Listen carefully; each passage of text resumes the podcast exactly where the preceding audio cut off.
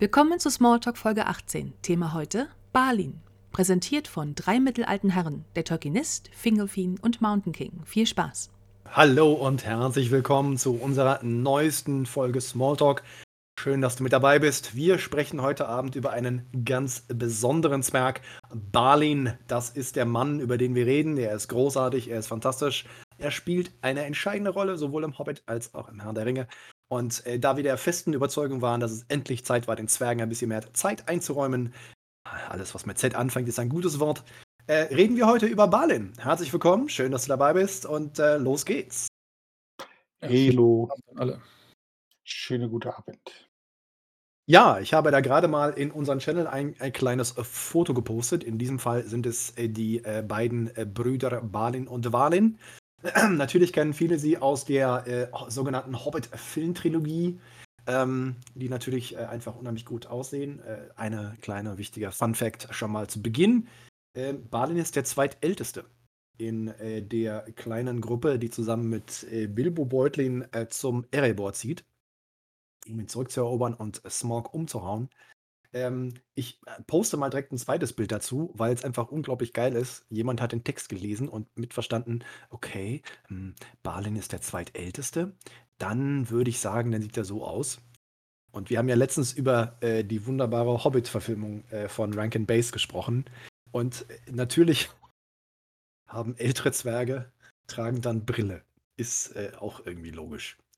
Ähm, Macht es irgendwas aus, dass Balin der zweitälteste in der Truppe ist? Oder findet ihr das vollkommen egal, weil Alter ist überhaupt nicht entscheidend, sondern gutes Aussehen und Charisma? Das Alter spielt ja in der Geschichte einfach keine Rolle. Also er hat ja zu keinem Zeitpunkt macht er irgendwas, was mit seinem Alter zu tun hat. Tatsächlich ist er ja der mit den besten Augen äh, und übernimmt stets den Ausguck. Ja, und deswegen wundere ich mich so sehr. Nach Ausschau hält oder äh, was ausspähen soll, schicken sie halt Balin oder stelle ihn irgendwo hin. Und äh, vielleicht liegt es daran, dass er einfach im Alter weitsichtig wurde und deswegen halt in die Ferne schweifen kann. Ah, ist Balin der, der Wachmensch, an dem Bilbo vorbei, vorbeischleicht? Korrekt. Äh, ja, genau, genau, genau. genau. Der meinte, dass nicht mal eine Maus normal an ihm vorbeikäme und äh, von ja. diesem Augenblick an haben die Zwerge ba äh, Bilbo mit ganz anderen Haha äh, Augen betrachtet, weil er offensichtlich so unglaublich fähig, leise und äh, schleicherig daherkommt. Das war Bali. Und äh, man kann auch erwähnen, dass er einer von den Zwergen ist, die sich, äh, die halt dabei waren, als äh, Smaug den einsamen Berg angegriffen äh, hat. Ähm, das ist ja schon ein Weilchen her zu dem Zeitpunkt und er ist, wie gesagt, einer der wenigen aus der, aus der Astoriens Gesellschaft, der halt weiß, wie es vorher aussah und der halt quasi mitgeflohen ist. Das ist halt eben der Punkt. Ich glaube, das ist eine ganz, ganz wichtige äh, Information, äh, die da auch so ein bisschen mit reinspielt. Also er ist halt einer von denen, die das alles so ein bisschen miterlebt haben und wissen, worum es geht. Weil Kili und Fili, ne, die ja so gut aussehen und hübsch aussehen und jung sind und irgendwie total gute Kämpfer und was nicht alles, die haben einfach nicht dieselbe Verbindung zu äh, Thorin Eichenschild. Ne? Also äh, das, äh, ich, ihr wisst, dass ich ein bisschen kritisch bin, was die, was die sogenannte Hobbit-Film-Trilogie angeht. Aber ich finde, wie sie ihn dargestellt haben, dass er praktisch so der Vertraute ist, der sich mit Thorin so gut äh, versteht und äh, mit ihm bespricht. Und äh, das äh, kommt schon, glaube ich, ganz gut hin, so wie ich mir das auch vorstelle. Also die beiden haben ja zusammen unheimlich viel durchgemacht, zusammen viel erlebt, äh, viel Verluste und, und Trauer. Und äh, es gibt aber bei Balin auch überhaupt keinen Zweifel daran, dass ähm, er seinem König treu und loyal ergeben ist. Und das finde ich ist auch einer der wichtigsten Eigenschaften, die ich bei Balin sehe. Äh, Gerade auch äh, im Hobbit. In den, in den Filmen ist er natürlich dann irgendwann, ist ja Torins Darstellung so ein bisschen schwierig. Ähm, aber Balin ist auf jeden Fall immer auf seiner Seite. Und er hat einen coolen Bart. Ja. Aber jetzt nicht nur auf äh, Torins Seite, sondern ist auch einer, also ist der Zwerg, der ähm, mit Bilbo am besten klarkommt und zu dem er auch dann ähm, im Laufe der Zeit eine Freundschaft aufbaut. Er ist auf jeden Fall der entspannteste der Truppe, oder? Das ist immer schwer zu sagen, weil du halt von den 13 Zwergen halt von 10 nichts hörst, was sie tun. Das äh, tatsächlich, wenn man da so durchguckt, ähm, ist es halt Thorin, Balin und dann halt so alle paar Kapitel hat irgendeiner von denen so ein Mini-Spotlight. Aber ich glaube, Gloin oder Oin, ich glaube, die haben im kompletten Hobbit keinen einzigen Satz gesagt. Stimmt, da könnte ich mich jetzt, also habe es zwar jetzt hier liegen, aber das dürfte 'n Moment dauern, bis ich das durchgeblättert habe. Aber selbst von den von den billigen Momenten oder dass die anderen nicht so viel gesagt haben, trotzdem ist Balin der, der am ruhigsten ist, ja? Weil Thorin ja gerne mal zu etwas, äh, hektischen Sachen, äh, neigt und der Rest ja auch immer sehr aufgeregt ist. Ich überlege jetzt grad noch mal seine Rolle bei den Spinnen im Düsterwald. Äh, da hat er keine. Da wird einfach eingesponnen, wie alle auch. Die sind alle ziemlich passiv.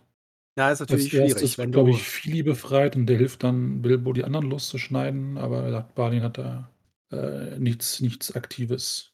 Ich finde es halt sehr spannend, äh, dass, äh, Tolkien da bei diesen Beschreibungen, wie die alle eingesponnen sind da erkennst du die Leute halt, ne, äh, eigentlich nur an hervorstechenden Eigenschaften. Also an irgendeiner großen Nase, die hervorsteht. Oder natürlich Bombur, weil er halt, äh, nun mal mit Abstand der dickste ist. Ja. Ähm, mein mein Liebling ist aber tatsächlich und das ist, äh, was was ich so sehr schätze an an dem Kinderbuch, das der Hobbit nun mal ja wirklich ist, dass sie am Anfang ja tatsächlich alle Musikinstrumente dabei haben. Deswegen habe ich dieses eine Bild hier, diese eine wunderbare Illustration, äh, ähm, gepostet im Channel, die, äh, ich aus der Adapedia habe und ganz bezaubernd ist. Äh, Balin spielt die Bratsche. Also, das ist ja, der eine der schönsten Sachen. Das das sagt ja auch immer so 'n bisschen was über die Zwerge aus, ne? Welches Instrument spielen sie denn?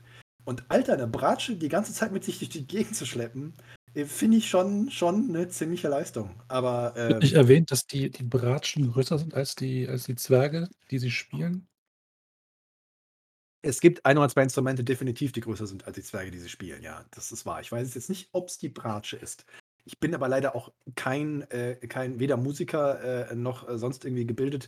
Ich weiß, äh, dass jeder Orchestermensch wahrscheinlich sofort 'ne Meinung zu den Instrumenten hat, die die Zwerge beim Hobbit am Anfang spielen, weil es, äh, macht natürlich schon 'n Unterschied aus, ob du die goldene Harfe spielst, wie halt Thorin, oder die Bratsche wie Balin. Ähm, und, äh, äh, es gibt ja immer so diese Gerüchte, je nachdem, wer was im Orchester spielt, dazu gehört so 'ne gewisse Mentalität. Ich bin mir nicht ganz sicher, ob Tolkien das auch wusste und ob er damit absichtlich 'n Witz gemacht hat, dass er zum Beispiel Balin die Bratsche gibt, weil das über den Zwerg was aussagt. Aber, äh, vielleicht, äh, kriegen wir da ja noch mal 'n paar Kommentare von, äh, unseren Zuhörerinnen und Zuhörern. Weil die Vorstellung, dass er irgendwas in der Hand hat, was größer ist als er selbst, finde ich halt schon 'n bisschen lustig. Also, vom Grundverständnis ist die Bratsche, äh, nur unwesentlich von der Größe her wie 'ne Geige. Also, die letzte, die ich gesehen habe zumindestens. Oh, der Ich habe Opa sieht mal Bratsche. nachgelesen und ja, die Bratsche Oh. ist größer als Balin. Das ist ja geil. Okay. Jo, jo, jo, jo. Ja, also, ich meine, ne? Dass die das schleppen können Grund, warum, äh, Balin der der der coolste Zwerg ist von allen, und zwar, wenn er ankommt, der ist, glaube ich, der 2., der ankommt. Vor ihm, äh, ist, äh ist Dwalin der 1., der angeklopft bei bei Ja, Bilbo. genau. Und er kriegt einen Tee angeboten, sagt aber, er lieber ein kleines Bier. Da weißt du schon Bescheid, das ist einer von den guten Zwergen, ne? Klingt sehr Auch wenn es ein kleines Bier ist und kein großes, aber ist auch nur 'n Zwerg. Da, äh, passt nicht so viel rein.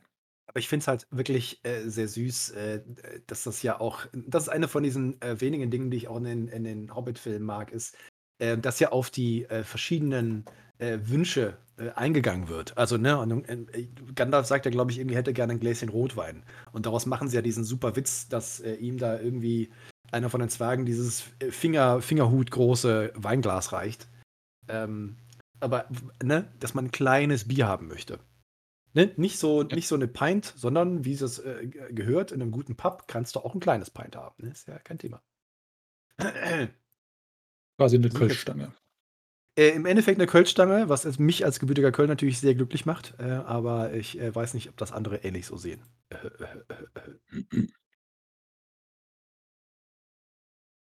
Nein, also die, äh, Rolle, die ich, äh, ähm die natürlich Balin äh, ich denke, das ist einer der Gründe oder der wesentlichste Grund, warum wir heute über Balin sprechen, ist natürlich, äh, nicht nur, dass er, äh, eine wichtige Aufgabe 'ne wichtige Rolle spielt im Hobbit, sondern wir sehen ihn ja dann später im Herrn der Ringe, in Anführungsstrichen, äh, haben wir Balin noch mal, äh, da, äh, und, äh, da also, ich meine, wir sehen ihn nicht. Wir sehen nur sein Grab. Und das ist halt das Bedauerliche daran. Und, äh, das ist halt finde ich halt völlig faszinierend, dass Balin, der, äh, Thorin, äh, dem, äh, König unter dem Berg so treu und loyal ergeben war, ähm, als sie dann irgendwie Erebor und, und die Eisenberge alles wieder gut und schön ist und da alles wirklich wunderbar läuft, dass sie dann irgendwann unzufrieden waren. Und dass sie dann gesagt haben, okay, vielleicht haben wir eine Chance, vielleicht können wir Khazad-dûm, vielleicht können wir Moria ja zurückerobern. Ähm, die Orks sind äh, irgendwie gerade alle nicht so tätig, vielleicht sollten wir da mal hinziehen. Und das ist ja äh, die Geschichte, dass im Endeffekt Balin mit einer riesen Truppe Zwerge loszieht. Ähm, und ich glaube, irgendwie drittes Zeitalter, ne? Irgendwie 2989 und ähm, tatsächlich Khazad-dûm übernimmt und dort Einzug hält und zum Herrn von Moria wird. Für eine sehr kurze Zeit.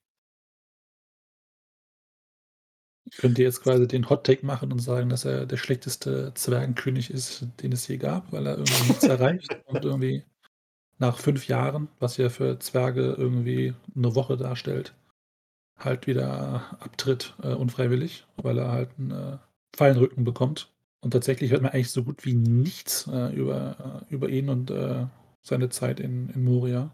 Die einzigen Infos, die ich gefunden habe im Herrn der Ringe, ist halt, dass die Hoffnung war, dass sie den, den Ring finden, also einen der Zwergenringe in, äh, in Moria. Und dass er halt ja, alleine am Spiegelsee ist und dann äh, von einem Ork hinterhältig gemeuchelt wird. Man kann natürlich jetzt irgendwie äh, in Frage stellen, warum man in Moria, wo immer noch Orks umgehen, halt alleine am See wandert. Ich mir glaube, nicht so sie, wirklich durchdacht, die Aktion. Ich glaube, sie haben halt äh, einfach falsch eingeschätzt, äh, wie die Sachlage ist. Also ich glaube, wenn du da mehr oder minder drei, vier Jahre lang ganz chill irgendwie lebst. Äh, du hast ein paar Orks äh, irgendwie vertrieben, alles ist gut, äh, nichts groß irgendwie irgendwas passiert. Und äh, ne, das Stichwort natürlich immer äh, Ballrock. Also ähm, da ist ja, warum der Ballrock zu dem Zeitpunkt nicht irgendwelchen Unsinn macht, weiß man auch nicht so genau. Ähm, aber er hat ja doch offensichtlich ein paar Jahre da gepennt äh, und nicht groß was getan. Deswegen konnten die Zwerge ja überhaupt, überhaupt nach Khazad-dûm zurückkehren. Ähm, und ich glaube, es ist eine ganz, ganz wichtige äh, zeremonielle und emotionale Situation für einen Zwerg, weil man geht halt an den Keletzaram, an den Spiegelsee, weil dort ja im Endeffekt der Ursprung des Zwergendaseins ist. Also das ist ja äh, ne, eine Tradition, äh, die in die Urzeiten zurückführt. Woher kommen die Zwerge? Äh, wie sind sie entstanden? Durin, der allererste, der, der als erster die, äh, die Zwerge mehr oder minder in diesem in Casadumia zusammengebracht hat und das erste große Reich gegründet hat. Und natürlich muss der König von äh, Moria zum Spiegelsee zwischendurch gehen, um ein bisschen Einsicht zu gewinnen, ein bisschen äh, sich Gedanken zu machen. Und wenn natürlich dann irgendwo da ein Ork rumhängt, ist natürlich nicht so cool. Und äh, spätestens mit diesem Angriff ist ja auch das Ende der Zwerge, also die dorthin gegangen sind, um sich ein bisschen da breit zu machen, ist ja dann leider auch besiegelt. Ne? Von da ab kommen sie ja nicht mehr raus, nicht mehr weg keine Chance. Der Wächter am Wasser und so. Nimmt kein gutes Ende für die Jungs. Nee, ich finde es halt, ich, das ist, ich finde es halt eine der, der spannendsten Szenen im Herr der Ringe, ähm, auch in der, in der Filmdarstellung, als sie das Grab finden. Ne? Also hier Balin, äh, Fundins Sohn, Herr von Moria, das, äh, macht, finde ich persönlich schon eine Menge her, weil man muss sich überlegen, damals gab es ja keine große Kommunikation, es gab kein Internet, keine Ahnung, ne? Und ähm, am Anfang, nachdem sie ja in Moja äh, dahin gekommen sind, haben sie auch den Leuten in Erebor Nachrichten geschickt und Bescheid gesagt, wir haben hier äh, Moria betreten, alles ist cool, wir fangen an ein bisschen zu buddeln, alles läuft, alles schnieke. Und irgendwann gibt es da keine Nachrichten mehr. Und äh, natürlich machen sich dann die Zwerge im, äh, woanders natürlich Sorgen, aber man kann halt nicht eben mal ein paar hundert Kilometer durch die Gegend rennen und mal kurz Hallo sagen und einen Brief schreiben oder sowas. Ähm, und ich nehme an, dass zu dem Zeitpunkt, als die Nachrichtslinie da unterbrochen wird, äh, ist es auch schon fast vorbei. Also da sind vielleicht Zwerge noch in Moria, aber die werden halt dann schon angegriffen von beiden Seiten. Im Wächter im Wasser kommen sie nicht dran vorbei. Das ist ja eine der großen Sorgen, die sie immer hatten. Und äh, ja, und äh, das, ich finde es halt so unglaublich traurig, weil du siehst Palin, er hat zusammen äh, mit, mit Bilbo und den anderen Zwergen haben sie es geschafft. Sie haben Erebor zurückgewonnen, sie haben äh, Smaug ist tot, äh, alles, ne, alle Daumen hoch, alles läuft, alles super. Und dann sind sie so ein bisschen zu überheblich. Ich äh, äh, glaube, man könnte jetzt die Theorie natürlich immer in, in die Gegend schmeißen, die Zwergenringe. Äh, ne, es sind noch irgendwie drei übrig. Irgendwo laufen sie vielleicht durch die Gegend. Wer weiß, wer sie hat, was weiß, wo sie sind. Ähm, und ähm, ne, das ist ja auch eine der Hoffnungen, dass man dorthin geht, um den Zwergenring zu finden oder Zwergenringe. Ähm, und da kommt dann die Gier mit ins Spiel. Und das ist halt so richtig schade, gerade bei den Zwergen und in Erinnerung natürlich daran, dass Sauron die, die großen Ringe verteilt hat an die Zwerge.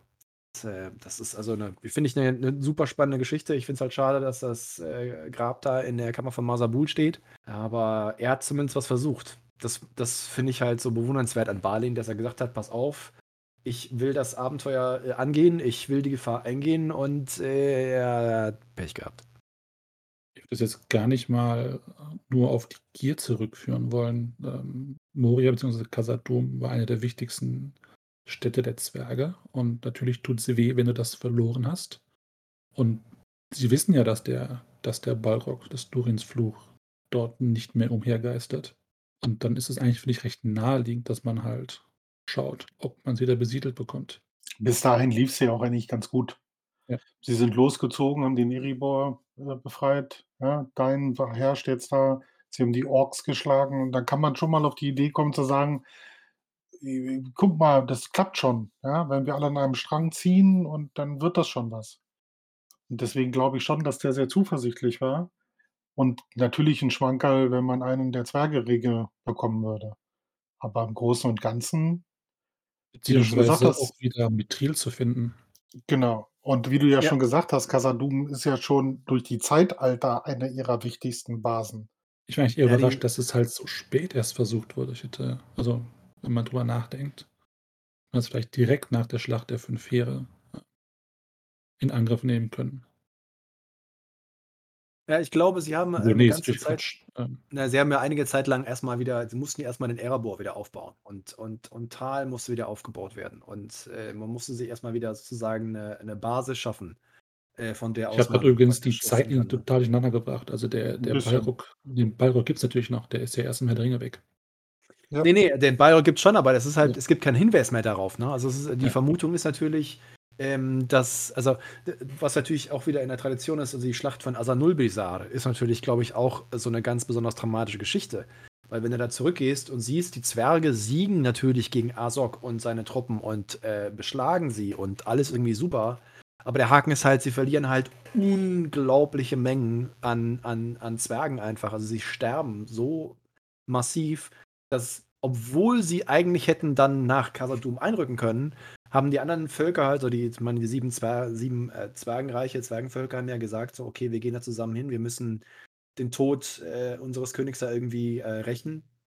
Rache ist erfolgt, aber sie sind nicht nach Kasudum gegangen, weil Dein ja da geguckt hat. Er hat reingeschaut, er hat den, hat den Ballrock gesehen und gesagt, ich gehe da nicht rein und sonst auch keiner, ähm, weil wir haben keine Chance gegen das Viech. Und äh, das ist, glaube ich, eine ziemlich sinnvolle und gute Einschätzung, ja. dass die Zwerge dagegen keine Chance haben. Ich meine, ne, Zwerge sind hart im Nehmen und äh, sie haben auch äh, im ersten Zeitalter gegen ganze Drachen bestanden oder so.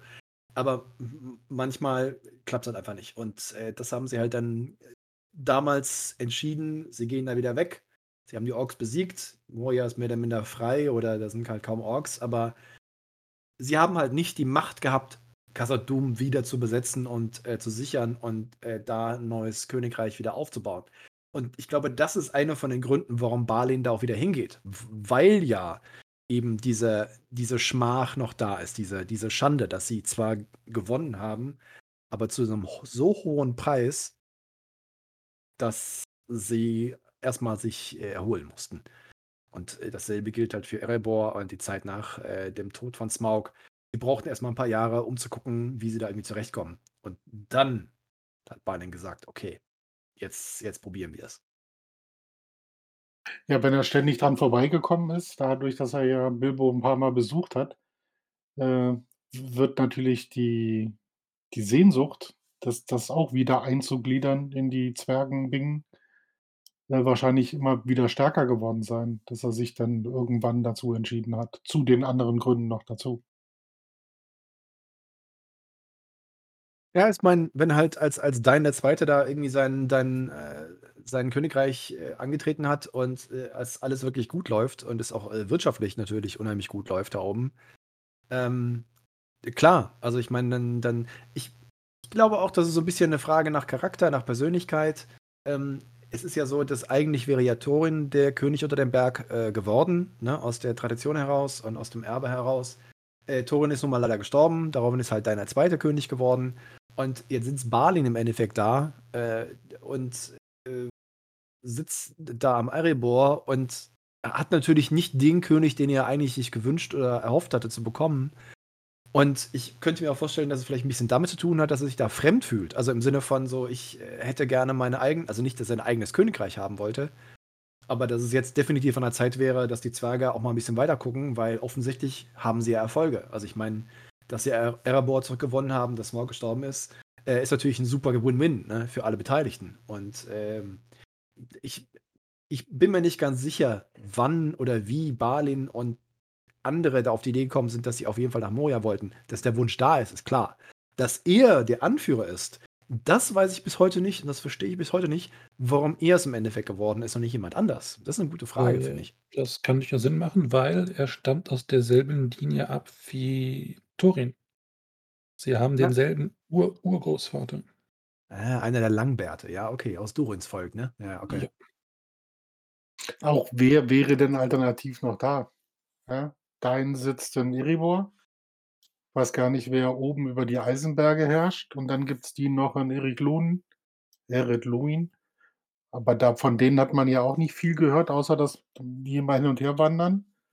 Da sind ja nicht mehr so viele übrig. Weil, wie wir ja gerade auch noch mal gelernt haben, im Hobbit hören wir ja von den anderen Zwergen kaum bis gar nichts. Plus halt jetzt neben der Abstammung ist er auch derjenige mit der meisten Street Cred. Äh, er war die zweite Hand von, von, von Thorin, ähm, der halt quasi im Alleingang mit seinen 13 Dudes den Erebor zurückgeholt hat aus Sicht der Zwerge. Und ich glaube, da gibt es jetzt nicht so viele äh, Zwerge in der Gegend, die ein höheres Standing genießen als Balin. Ja, das stimmt natürlich. Also ich meine, äh, Balin wird ja auch immer wieder erwähnt, ist einer der besten Kämpfer, äh, die sie da hatten.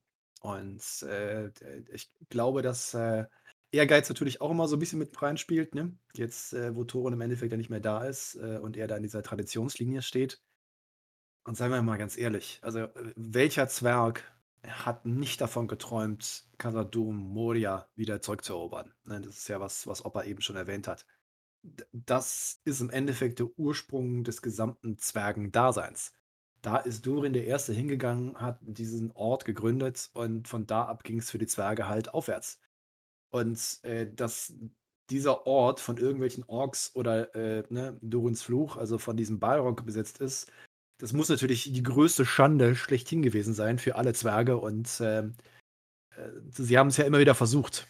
Äh, also ich meine, ne, die Schlacht von Asanul Bizar habe ich ja eben erwähnt und äh, sie haben alles irgendwie dran gesetzt, das wieder zu schaffen. Haben sie mal nicht hinbekommen. Und ich glaube, dass Balin äh, natürlich, ein paar Jahre lang ging es ja gut, ne? Also muss man ja sagen, es äh, lief ja und sie sind da hingegangen und alles war schick. Äh, ja, bis dann so ein paar Dinge schief gingen, ne?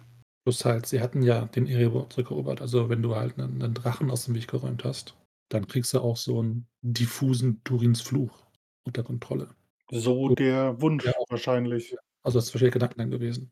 Wobei es ja nicht an, am Balrog lag, dass sie den zweiten Versuch nicht überlebt haben, sondern es war tatsächlich nur in Anführungsstrichen Orks. Ja, Ja, ja. ausreichender Menge Ja. doch ein Problem.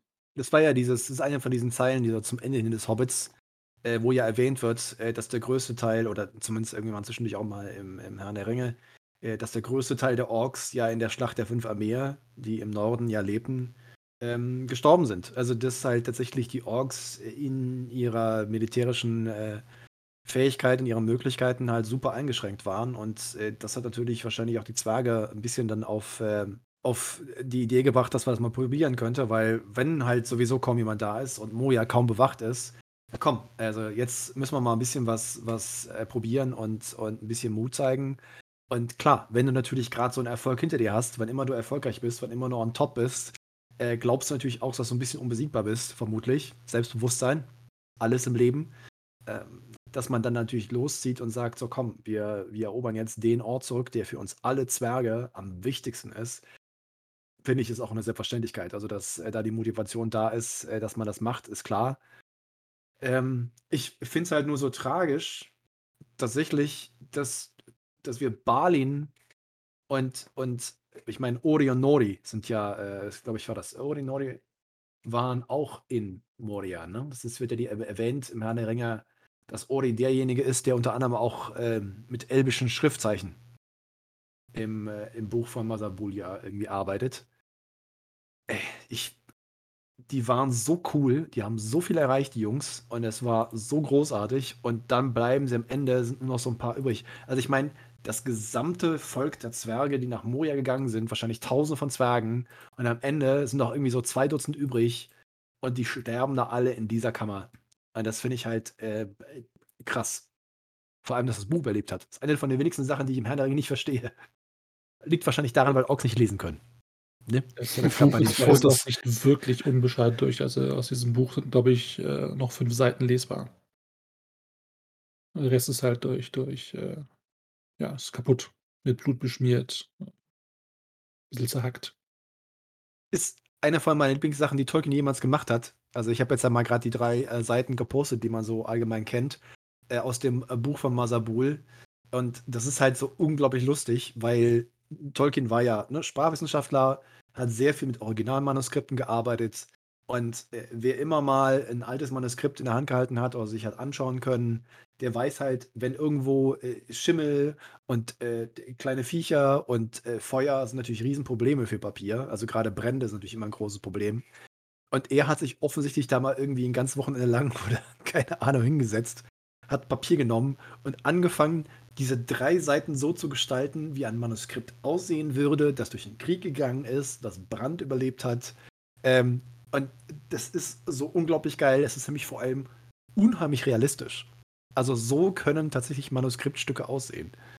Und äh, verbirgt aber auch einen der größten logischen Fehler im Herr der Ringe, was nicht so klar ist. Das sind ja zwei Seiten sind in den Angathas Erebor, also den Runen geschrieben, die die Zwerge benutzt haben. Eine ist in den Tengwa geschrieben, also Orikontia, die elbischen Schriftzeichen benutzen.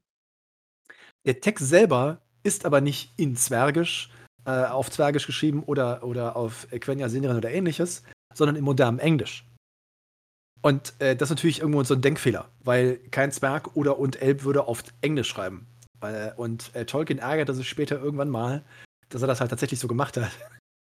aber hey, mein Gott, man kann nicht alles perfekt machen, ne? Er hat es versucht, aber dann ein kleiner, feiner Fehler. Aber wahrscheinlich auch nur den Hardcore-Fans dann schlussendlich aufgefallen. War überhaupt die ja, Zwergensprache so entwickelt, dass er einen kompletten Text hätte schreiben können auf Zwergisch? Nee, also tatsächlich gibt es äh, nur ganz, ganz wenige äh, Bruchstücke ähm, der, der Zwergensprache. Also ich meine, Baruch Kasat, Kasat Aimenu ist ja einer von diesen wenigen Aussprüchen, äh, die man so allgemein kennt. Ähm, es, äh, Tolkien hat sie, wenn ich mich richtig auf einer äh, der semitischen Sprachen basieren lassen wollen, ähm, hat aber nie irgendwie groß da was entwickelt. Also es gibt praktisch kaum Hinweise darauf, abgesehen vielleicht von vier, fünf Sätzen äh, und, und Worten und äh, er hätte es auf keinen Fall anders schreiben können. Das ist also der richtige Hinweis. Er hätte es gar nicht in Kusdul äh, schreiben können. Ähm, und äh, natürlich ist irgendwie logisch, dass er es dann auf Englisch macht. Aber äh, wie Opa schon sagte, sowas fällt natürlich dann nur Fans auf. Was mich so ein bisschen wundert ist, wenn dieses Buch war natürlich öffentlich, also das lag ja in der, in der Kammer von Masabul. Alle Homies konnten vorbeigucken und mal so einen Blick reinwerfen oder so. Und Ori hat ja auch ja regelmäßig da reingeschrieben. Ähm, konnten alle Zwerge lesen und oder vor allem elbische Schriftzeichen lesen? Oder würden einige Zwerge sich darüber aufregen, dass irgendjemand elbische Schriftzeichen benutzt? Nee? Mhm, mhm, mhm. Gehe ich stark von aus, dass das irgendwen angefuckt hat. Also, da, warum schreibt er nicht in unserer Sprache? Das, äh ja, ja, aber mit, mit dem Hobbit, äh, mit ein paar kleinen Unterbrechungen, ja, also kamen die Zwerge ja eigentlich ganz gut mit den Elben klar. Jetzt das vergessen ja wir mal die Causa Thranduil, aber in Lothlorien sind sie ja, war ja kein verkehrter Ausflug. Das ist vor allem ist ja, ist ja eine von diesen ganz, ganz wenigen äh, Geschichten äh, in den äh, drei Zeitaltern. Es hat tatsächlich zwischen Eregion und, und Celebrimbor, der ja die, die Ringe der Macht äh, erschaffen hat, und äh, Casadum und Moria, dass sie ja wirklich, es war der einzige Ort, wo Elben und Zwerge tatsächlich mal gegenseitig sich respektiert haben und zusammengearbeitet haben. Das ist ja diese berühmte Erfolgsgeschichte sozusagen, äh, dass an diesem einen Ort tatsächlich mal Elben und Zwerge sich miteinander verstanden haben. Also äh, das, äh, natürlich umso bedauerlicher, äh, dass Sauron da hingekommen ist. Den übrigens die Zwerge ziemlich abgefuckt haben, weil er hat so sieben Zwergenringe, die verteilt er an die Zwerge, in der Hoffnung natürlich, dass er sie genauso unter äh, seine Knute äh, zwingen kann wie die Menschen mit seinen neuen Ringen. Und die Zwergen so, äh, nö. Ja, also weder verlängert das das Leben, noch werden sie zu Ringgeistern, noch so irgendwas. Das Einzige, was er schafft damit, ist, dass sie halt super greedy werden und total nach, nach Gold und, und Geld und äh, Juwelen streben. Und das ist ja dieses Gerücht, dass jeder der großen Zwergenreiche, Zwergenschätze äh, die Grundlage war einer der großen Ringe, die Sauron ja verteilt hat. Und das finde ich halt schon ziemlich geil, dass Sauron so, nee, scheiß Zwerge, ey, stures Pack. Aber bestimmt sehr frustrierend für ihn, ja. Ja, ich wieder ein Beweis dafür, dass die, die Menschheit äh, sich viel leichter verführen lässt. Ja, und vor allem leben Zwerge ja um einiges länger, ne? Also gut 200 Jahre ist ja beim Zwerg äh, ist ja irgendwie nix. Äh, und die vergessen auch nicht so schnell. Und äh, Sauron hat das, glaube ich, extremst genervt, dass die Zwerge nicht das getan haben, was, äh, was er so will. Und das Coole war ja auch, äh, nachdem Celebrimbor ja leider äh, gestorben ist und der Region vernichtet und, und ausgelöscht wurde und Zwergen haben einfach die Tore zu Moria, Moria zugemacht. Äh, und äh, es kam keiner rein. Also Sauron selbst hat versucht, da irgendwie was zu machen, aber nein. Zwerge saßen da schön feist in Casadum und kamen da super mit äh, klar und äh, keiner konnte es war eine Bastion. Das war die Festung der Zwerge. Keiner hatte eine Chance, da einzudringen. Selbst Sauron nicht. Und ich glaube, das macht jemand wie Sauron schon ein bisschen sauer. Bei so einem Ego auf jeden Fall.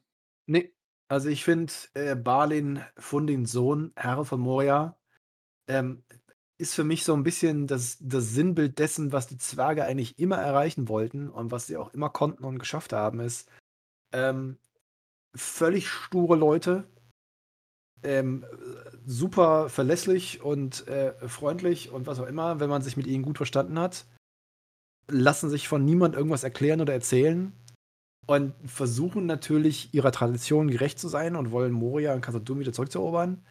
Äh, und Balin zieht dann los und macht das. Und dann erfährst du Jahrzehnte später, also das ist ja einer der Gründe, ne, wenn ich mich richtig erinnere. Beim Rat von Elrond äh, sitzt, äh, sitzen Gloin und, und Gimli da irgendwie und ähm, einer der Gründe, warum sie da sitzen, ist halt, wir möchten gerne mal rausfinden, was da eigentlich los ist, weil wir wissen nicht, was los ist im Moria.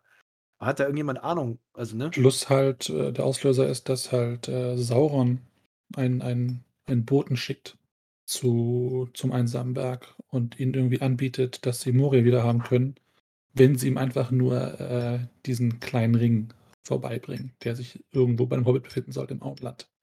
Ja, dieser, dieser unbedeutende Ring, ne? Ja, ja, ja genau. Unbedeutendste aller Ringe. Und ähm, da Zwerge halt nicht doof sind, haben sie direkt erkannt, dass es, äh, dieses Versprechen eher ein leeres ist und ähm, dass sowas im Busch sein muss. Und dann schicken sie halt ja, Leuen und allem, seinen Sohn los. Vor allem, dass Sauron, ob das jetzt stimmt oder nicht, kann man jetzt mal diskutieren. Aber er meint, ne, drei der Zwergenringe sollen ihnen gehören. Also ich meine, der legt schon ein bisschen was auf den Verhandlungstisch, ne? So ist das nicht. Und äh, ich finde es halt unglaublich geil an der Ringe, dass dieser, dieser Botschafter Saurons immer wieder vorbeikommt, immer wieder vorbeikommt, immer wieder so fragt: so, ja, Jungs, was geht so? Und jeder weiß ganz genau, wer sich ein bisschen mit äh, Diplomatie und äh, Verhandlungstechniken auskennt. Ähm, die Zwerge haben keinen Bock drauf zu antworten, wollen aber auch nicht sofort den Bruch irgendwie herbeiführen. Und der Messenger hier von Sauron weiß ganz genau, ah, wir halten das alles so ein bisschen hin und wir machen euch sowieso platt. Und das finde ich, finde ich halt schon, wie er sagte, ne? Also wir, hier Dein meinte, ich habe es meine Zeit, ich entscheide hier selber, was ich mache. Und der, der Botschafter sagt so, ja, für, die, ne, für den Augenblick, so jetzt für die ja. nächste Zeit, aber bald geht's halt los, ne? Was jetzt auch keine falsche Vorhersage war. Korrekt. Also offensichtlich haben ja doch einige Leute ein bisschen, äh, bisschen was geplant, ne? Also, äh, ich will ja immer noch diesen, diesen längeren Beitrag, äh, ein Video oder ein Podcast oder irgendwas machen über Gandalf, den Puppet Master, äh, der ja doch alles so äh, gezogen und gemacht und getan hat, dass es irgendwie funktioniert. Und eine seiner Überlegungen war halt äh, bei Gandalf, wir haben da Erebor und wir haben Smaug. Und Smaug ist für, so, für mich so eine Variable, die können wir nicht einplanen. Ich brauche irgendjemanden, der mir Smaug, beziehungsweise den Leuten äh, da irgendwie Smaug vom Hals hält. Weswegen er ja Thorin irgendwann durch reinen Zufall da ein Bre trifft. Zufall, Zwinker, Zwinker. Und mit ihm drüber spricht und äh, daraufhin äh, 13 Zwerge aufbrechen und sie einen kleinen äh, Dieb mitnehmen. Und äh, daraus entsteht halt einen Meisterdieb. Und äh, Bilbo so, äh, the fucking what? Ich äh, gehe nicht auf Abenteuer. Abenteuer, da ist man zu spät zum Essen. Das finde ich zur Mahlzeit. Das ist nicht gut. Und äh, das kann ich auch nur unterstützen, weil regelmäßige Mahlzeiten sind wichtig. Egal wie viele sind am Tag. Und dann kommen die Zwerge Da vorbei. würde auch Balin zustimmen. Da würde jeder Zwerg zustimmen. Äh, aber Stichwort Puppet Master und Balin. Ähm, dann hat er ja eigentlich eine Gelegenheit verstreichen lassen, so Puppet Master, dass er halt äh, Balin unterstützt und ähm, tatsächlich wieder Khazad-dûm zu einer Festung aufgebaut bekommt. Finde ich eine gute Frage. Hätte ja aber auch ich, in, in seinem Interesse sein sollen, dass halt dieser ja doch wichtige Pass durchs Gebirge halt in den Händen derjenigen ist, ähm, auf die man zählen kann. Na, solange Saruman jetzt nicht umgefallen ist oder zumindest bekannt ist, dass er umgefallen ist, ist ja die Pforte von Rohan für alle offen. Ja, das ist nicht notwendig, durch die Höhlen zu gehen. Und d Ja, aber Fluch ist dann solange halt die Höhlen in der Orks sind, können die halt rein raus, wie sie wollen. Wäre aber Khazad-dûm von Zwergen bewohnt, die dafür sorgt, dass da eben kein Ork mehr durchkommt, können es eben nicht mehr. Wie man es Ja, halt schon aber erwähnte, Khazad-dûm war nicht zu erobern von außen. ich finde, ja, das, blöd nur, das, dass der Balrog drinne war. Ja. ja. Das ist halt so ein bisschen, das finde ich halt so spannende. Also das, ich will jetzt, äh, ich bin ne, als äh, langjähriger Tolkien-Fan, äh, ist natürlich äh, Logikfehler gibt es im Herrn der Ringe nicht. Gar keine Frage, weil Tolkien war perfekt und äh, alles war cool. Aber so wie, wie Legolas bzw. wie Gandalf äh, auch auf das Auftauchen des Balrogs reagieren ähm, in, in Khazad-dûm, ist ihnen ja nicht klar, was Durins Fluch ist.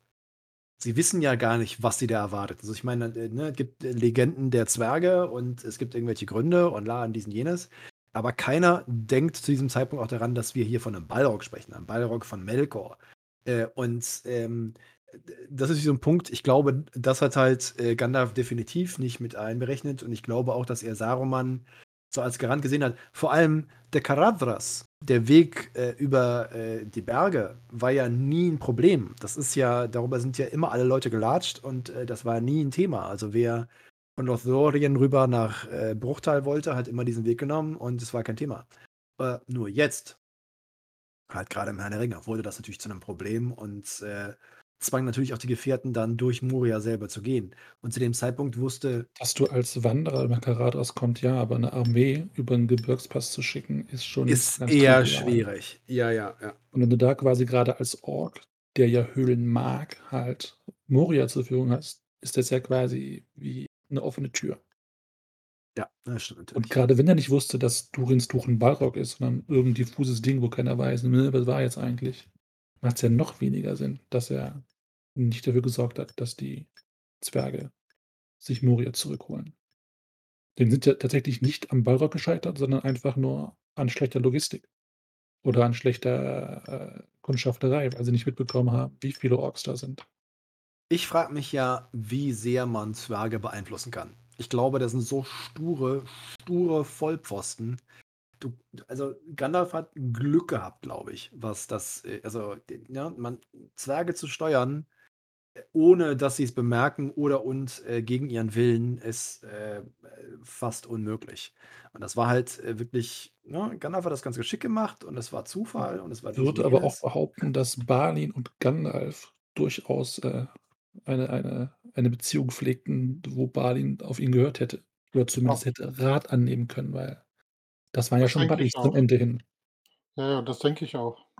Ja, ich glaube, dass, äh, also ich meine, ich habe jetzt gerade nochmal ein Foto, äh, ein Foto sag ich schon, eine Zeichnung äh, von Alan Lee gezeichnet, äh, im Channel gepostet. Da siehst du Balin, äh, Gandalf und äh, Bilbo. Ich glaube, Balin ist auch einer von den Zwergen, die Bilbo später nochmal besuchen. Ja, Ne? ja, das ist Die letzte Szene. Hobbit. Da Ja, kommt genau. vorbei. Und da sieht man auch so ein bisschen die, die, äh, die emotionale und, und äh, zwergisch-menschliche, hobbitische ne, Maya-Bindung. Die haben sich schon immer gut verstanden. Also die sind auf einer Linie. Da, da sehe ich das äh, genauso, wie du sagst. Ähm, ist natürlich immer noch ein Unterschied zwischen ich bin jetzt hier zufrieden mit, wie es im Erebor läuft, wie es in Tal läuft, äh, wie es generell für uns läuft. Also ich meine ganz ehrlich, du musst dir ja vorstellen, äh, du hast ein Ziel im Leben, das ist den Erebor zurückzuerobern. Du hast, äh, du willst Smaug äh, vernichten, äh, du willst, dass den Zwergen äh, dieses Königreich zurückkommt und du erreichst das alles. Also ich meine, das, das allein wäre für ein Zwergenleben völlig mehr als ausreichend als Leistung. Also es ist schon extremst beeindruckend. Und dann ist da Balin und er ist immer noch unzufrieden, weil anders kann ich mir das nicht erklären. Also unzufrieden in dem Sinne, dass sie jetzt, nachdem sie diesen einen Erfolg hatten, die nächste Ebene erreichen wollen. Und ja. Äh, das ist, ne? Moria Unz ist halt das Ziel. Unzufrieden will ich das nicht nennen. Einfach Sehnsucht. Also das hatten wir ja auch schon. Ja, ist eine der ältesten Festungen überhaupt in Mittelerde. Und ja, ja. was du gerade gesagt hast, sie haben das alles erreicht. Sie haben den Erebor zurück, ja, Smaug ist getötet und alles fängt wieder normal an, ja. Der Handel, der Aufbau, allem drum und dran. Es gibt wieder einen König unter dem Berg und alles ist gut. Und dann, wie du schon gesagt hast, so, dann ist deine deine Lebensaufgabe ist zu Ende. Ja, das ist ja bei, glaube ich, ganz vielen Menschen, die halt auf ein Ziel hinarbeiten. Wenn du das erreicht hast, ja, dann ist es schwer, dich wieder was zu äh, also, du fällst ja erst mal in so 'n Loch und dann musst du dich ja wieder neu motivieren. So, und mit was motivierst du dich, dass du da 'n bisschen hin und her reist? So, jetzt besucht da mit mit mit Gandalf zusammen, äh, Bilbo, ja, dann sitzt man zusammen, redet wieder von alten Zeiten. Und das ist ja auch, was Bilbo so 'n bisschen antreibt. So, das heißt halt, Balin ich meinte, da dass irgendwann mal es hieß, dass der mehrmals dann bei ihm aufgeschlagen ist und das ist das, was ich vorhin meinte mit der reist halt rum und kommt mehr oder weniger immer dran vorbei, ja? Und denkt sich so irgendwann also, wie gesagt, die reine Sehnsucht. Ich glaube nicht, dass das, äh, irgendwie Überheblichkeit ist oder, äh, dass er jetzt so: „Jetzt müssen wir den nächsten Streich machen“, sondern einfach so: „Mann, da ist so die letzte Festung, das ist unser eigentlich, ja? Das gehört den Zwergen. Da gehören Zwerge hin.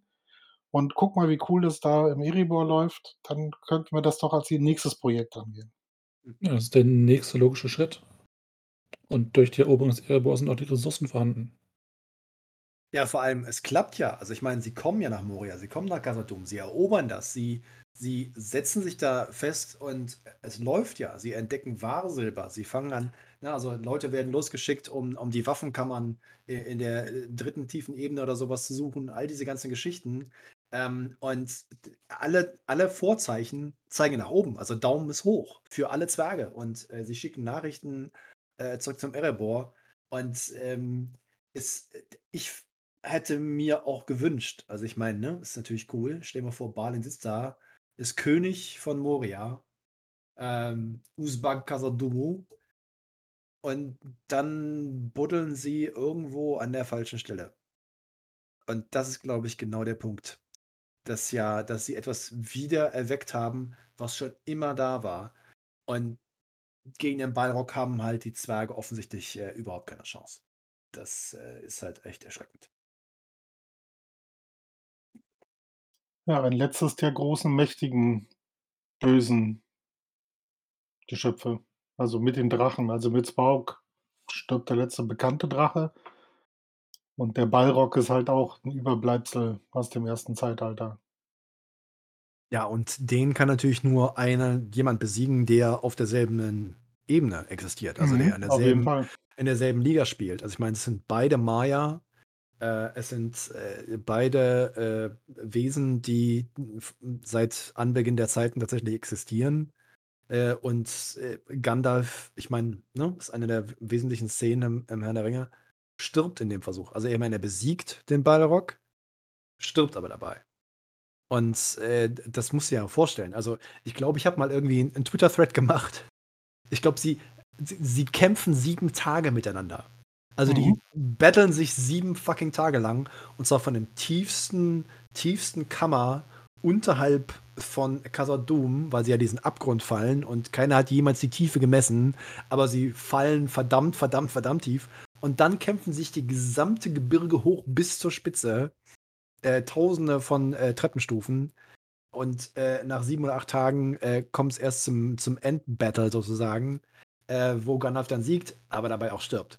Und äh, ich habe immer so das Gefühl, Gandalf macht das natürlich nicht nur, weil er der Maya vor Ort ist, der den Balrog da irgendwie ausnocken muss oder so, sondern auch, er macht das natürlich, weil er kennt Balin ich glaube, dass, dass äh, was, was Seppel eben gesagt hat, ne, dass die beiden sich immer gut verstanden haben, dass die Motivation, Rache zu nehmen, im Endeffekt auch da ist. Also ich meine, Balin ist gestorben. Sie sitzen in der Kammer, sie sehen es. Ja, aber der Balrog hat doch nichts damit zu tun, dass Balins äh, Versuch, Moria wiederzuerobern, gescheitert ist. Wird nicht erwähnt in keiner Silbe im Buch von Masabul, in den Ausschnitten, die wir zu sehen bekommen. Man könnte jetzt den Case machen, dass der Balrog irgendwie als General das äh, organisiert hat, aber ich weiß nicht, sind Balrogs clevere Kerlchen, die das tun, oder sind es einfach nur. Es wird darauf hingewiesen, dass sie halt äh, in gewisse Richtungen weiterbuddeln, um halt Wahrsilber. Es gibt so eine, eine ein Flöz sozusagen, ähm, das sie weiter verfolgen in eine gewisse Richtung unterhalb des Gebirges. Und das während sie dort buddeln, den Balrog wecken. Ich, ich habe vorhin die Stelle im Buch gesucht, ich habe sie nicht gefunden. Nee. Die gibt es aber tatsächlich, weil genau das habe ich auch noch im Kopf. Ja, sie, the delve to deep, the delve to greedily, ja. Ja, das ist aber die originalen Untergang von Moria. Ja, in dem Buch, das sie finden, ja, ja, ja, steht, wir fanden Wahrsilber und dann Eulen soll die Waffenkammern der dritten Tiefe suchen, irgendwas nach Westen gehen, ein Fleck, dann zum Hulstentor. Ja. So, dann ja, kann er ein paar Sachen nicht lesen. Dann kommt Oris äh, Part und äh, da wird halt berichtet, dass Balin, Herr von Moria am Schattenbachtal, äh, getötet wurde. Er ging allein, um in den Spiegelsee zu schauen. Ein Ork erschoss ihn hinter einem Stein verborgen. Wir schlugen den Ork, aber viele andere von Osten den Silberlauf herauf. Da wird immer nur von sie, also von den Orks gesprochen. Ohne Frage. Wir können nicht hinaus. Sie haben die Brücke und die zweite Halle genommen. Wir können nicht hinaus. Das Ende kommt und dann trommeln, trommeln in der Tiefe. Also zu keinem Zeitpunkt wird der Balrog erwähnt oder auch nur beschrieben. Deswegen glaube ich nicht, dass es eine Rolle gespielt hat. Es sei denn, man nimmt an, dass der, der Balrog halt im Hintergrund die Fäden gezogen hat und einfach dann seine, seine Minis vorgeschickt hat. Aber da habe ich jetzt nicht genug Balrog-Kunde, um das jetzt irgendwie. Ähm, ne, das ist ja, was ich bei unserem, was, äh, was ich bei unserem Bestiar Bestianarium äh, gesagt habe, äh, da gab es ja eine ganze Einheit bei Rocks und die hatten auch einen Anführer. Und der kämpft ja bei Gondolin. Also die sind schon auch als können halt auch als Befehlshaber auftreten. Und das ist ja auch das, was Marcel gesagt hat, die sind ja auch auf einer Stufe von Maya. Das heißt halt, das sind schon intelligente Wesen, auch wenn nur zu dem fähig, was wir jetzt von ihnen kennen. Du hast, glaube ich, ein eigenes Thema, ob äh, ein Balrog halt sich als General fühlen kann oder nicht. Ähm, aber wie gesagt, ich lese eigentlich aus dem nur heraus, dass sie den Balrog nie konfrontiert haben und sie ganz allein daran zugrunde gegangen sind, dass es halt mehr Orks waren, als ihnen bewusst war, als sie hingegangen sind. Oder dass sie nicht in der Lage waren, in den fünf Jahren, in denen sie halt da waren, ähm, ein, ein, ein, ein, Netzwerk aufzubauen, wo sie halt mitkriegen, was in ihren, in ihren, äh, in ihrer Umgebung passiert. Aber schlussendlich kann es trotzdem, so wie Marcel sagt, äh, äh, dass wir dass das so eine Art, weiß ich, Stellvertreter ist. Ja, der Balrog steht halt dafür als Stellvertreter den ganzen Orks, die ja da auch noch mit ein bisschen rumhüpfen, äh, einfach für das Scheitern von von Balin. Und vielleicht Ja. auch ein bisschen Frust auf seiner Seite und dann deswegen auch so heiß mit ihm gekämpft haben, um ganz sicherzustellen, dass der halt äh, einem, einer Wiedereroberung in noch späteren Zeitraum äh, dann nicht im Wege steht. Ja, aber sein Plan war ursprünglich, dass der Drücke zusammenstampft und dabei runterfällt und er oben bleibt. Er hat sich ja nicht mit Absicht runtergestürzt. Ja, aber der Kampf anschließend. Ja, den Kampf anschließend musste er annehmen, weil er war unten mit dem Ballrock. Ich glaube, dass so ein bisschen eine spiegelbildliche Darstellung ist, die Tolkien immer so gerne nimmt. Also, er, dass er so Bilder wie zu einem früheren Zeitalter tatsächlich oder Geschehnisse, die im früheren Zeitalter da waren, sich so ein bisschen wiederholen. Also, ne, Erebor konnte nur erobert werden, weil Smaug gestorben ist. Und Moria Khazad-dûm konnte nur erobert werden, weil der Balrog gestorben ist. Also anders war es ja nicht möglich, weil sonst hätten nichts. Deine Soundqualität Ja, ist gerade richtig schlecht. Oh, ich, okay. Hat er gerade ein bisschen zwergisch gesprochen. Meine, Ja, mein, meines, jetzt ist ja, ich habe gerade ein bisschen, ein bisschen Baruch Kasat gesprochen. Ähm, Ja. ich, ich glaube, dass es so ein bisschen eine, eine Wiederholung, so eine spiegelbildliche Wiederholung ist, die Tolkien gerne äh, benutzt. Äh, Erebor konnte nur erobert werden, weil Smaug gestorben ist. Khazad-dûm konnte nur erobert werden, weil der Balrog gestorben ist. Und äh, die Wege dorthin sind natürlich sehr unterschiedlich und äh, wer daran beteiligt ist, ist sehr unterschiedlich. Ähm, und dass auf der einen Stelle halt tatsächlich ein anderer Maya kommen muss, äh, um ihn zu besiegen, äh, ist natürlich was ganz Besonderes. Also das äh, wertet in meiner Sicht natürlich auch äh, Khazad-dûm und die Geschichte der Zwerge auf. Also das ist so ein bisschen, Zwerge werden immer so ein bisschen nachrangig behandelt, habe ich das Gefühl. Einige Leute sagen halt so, ja, Elben sind geil, wow, äh, Aragorn ist geil. Äh, und weswegen wir heute ja diese, diese, diese äh, Diskussion über Balin haben, ist, Zwerge sind einfach auch sau cool. Also Zwerge können halt richtig was. Die sind ein bisschen stur, sie haben diese Zwergenringe, die natürlich ihren Kopf so ein bisschen in Richtung, wir müssen Gold, Gold, Gold, Gold, Gold verdienen, äh, pushen. Aber Zwerge sind tatsächlich auch, was wir ja im Herrn der Ringe sehen mit Legolas und Gimli, loyal, äh, freundschaftlich, äh, Supporter, die besten Fighter, die es überhaupt irgendwie gibt. Ähm, und ich finde es halt wirklich schade, dass als äh, die Gefährten die Kammer von Masabu betreten und dieses Buch finden und das Grab, dass jemand, also es ist ja diese, eines von den bekanntesten Memes der letzten Jahre ist, du siehst dieses Foto von diesem einen toten Zwerg neben dem Grab und jemand schreibt drunter, fuck, das ist Ori und macht so ein Foto von Ori daneben aus dem Hobbit-Film. Und das ist genau der Punkt. Das ist ja, wir kennen diese Figur, wir kennen die Charaktere und sie gehen zum nächsten Abenteuer und sie sterben alle. Und das ist so eine Fähigkeit, die Tolkien halt besitzt, die finde ich absolut großartige Geschichte, dass er das alles einbaut und die Leute mal so eine Sekunde mal nachdenken müssen. Oh shit, Ori. Diese kleine, nette, freundliche Person irgendwie und äh, ja, okay. Ich mag Balin. Ich mag, äh, dass sie das versucht haben. Es ist halt schade, aber es war, was Gandalf ja auch sagte, es war nicht die richtige Zeit, um Khazad-dûm zurückzuerobern. Offensichtlich nicht. Leider. Balin, Fundi Null, Ubsbart Khazad-dûmu. Balins Sonne von den Lord of Moria. Keine fünf Jahre.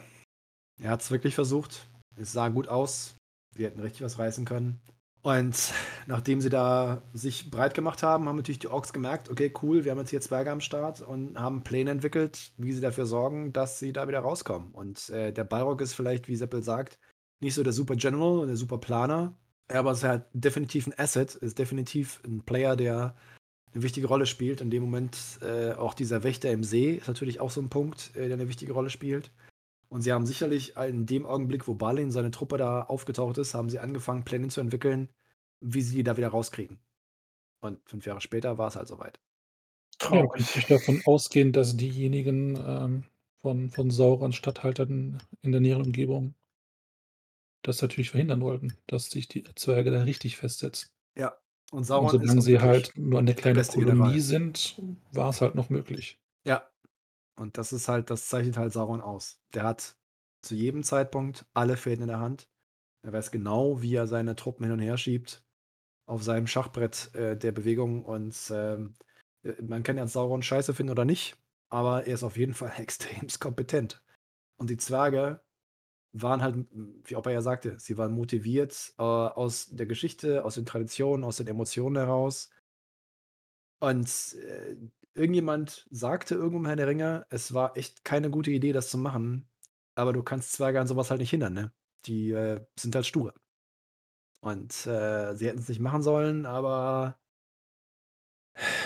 du hättest sie halt auch nicht daran hindern wollen können. Also ich, äh, ich finde halt die Tatsache, dass ich Balin im Hobbit kennengelernt habe, dass sie am Ende so viel erreicht haben, dass Balin vorbeikommt und sie in Beutelsend sitzen und einen Tee trinken oder ein Bier oder ein Rotwein oder was auch immer.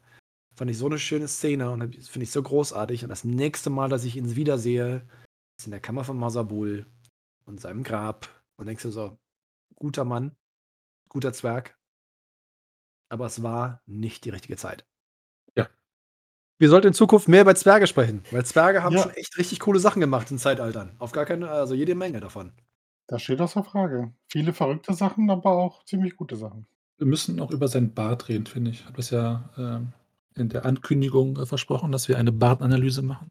bedauere bis heute, dass unsere erste, äh, wahrscheinlich die mit Abstand beste Folge, eine von den Lost-Episodes ist, dass das Zwergenbart-Ranking, das wir vor vielen Monaten gemacht haben, nicht mehr vorhanden ist. Das ist wirklich ein großer Verlust. Das ist Das schon ein ziemlich cooler Bart. Ja. Ich finde, dass es ein, ein. Bart ist, der für sich spricht. Er braucht keine Verzierung, er braucht keine, kein Geflechte. Es ist einfach nur sein Bart und er ist majestätisch. Der kann alles. In dem Sinne, ich erhebe das Glas auf Also, äh, warte mal. Balin. Ja. Prost. Äh, ist noch eine wichtige Frage zu klären. Ja. Wie nennt man einen Zwergen, den man vorwärts, rückwärts lesen kann? Das ist ein Balindrom. Alter! Können wir uns auch verabschieden? Oh Mann! Ehrlich, das, damit beendest du diese Folge, Alter? Oh, Kracher ey, zum das Schluss, ey. das tut so weh. überlegt, damit Das tut so weh. aber äh, du hast einfach so lange gelabert, da war es dann wieder vorher Ich vorbei. weiß, es tut mir so leid. Ey. Und äh, Aber wie geil. dann ist das jetzt hier das Ende. Ich denke auch. Schön, dass ihr dabei seid.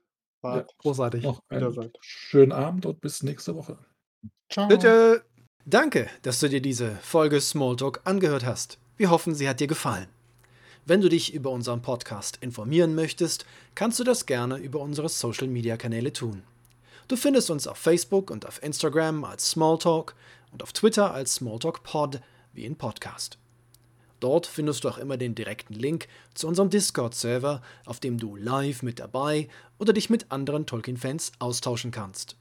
Am meisten freuen wir uns natürlich über ein Like oder ein Gefällt mir oder noch besser, du abonnierst uns beim Podcast-Anbieter deines Vertrauens. Das hilft uns nicht nur auf unserem Weg zu Ruhm und Reichtum, sondern es bietet uns auch die Möglichkeit, mehr Leuten Mittelerde näher zu bringen. Vielen Dank im Voraus und vielleicht hören wir uns ja schon bald wieder. Eine neue Folge wird jeden Dienstagabend hochgeladen.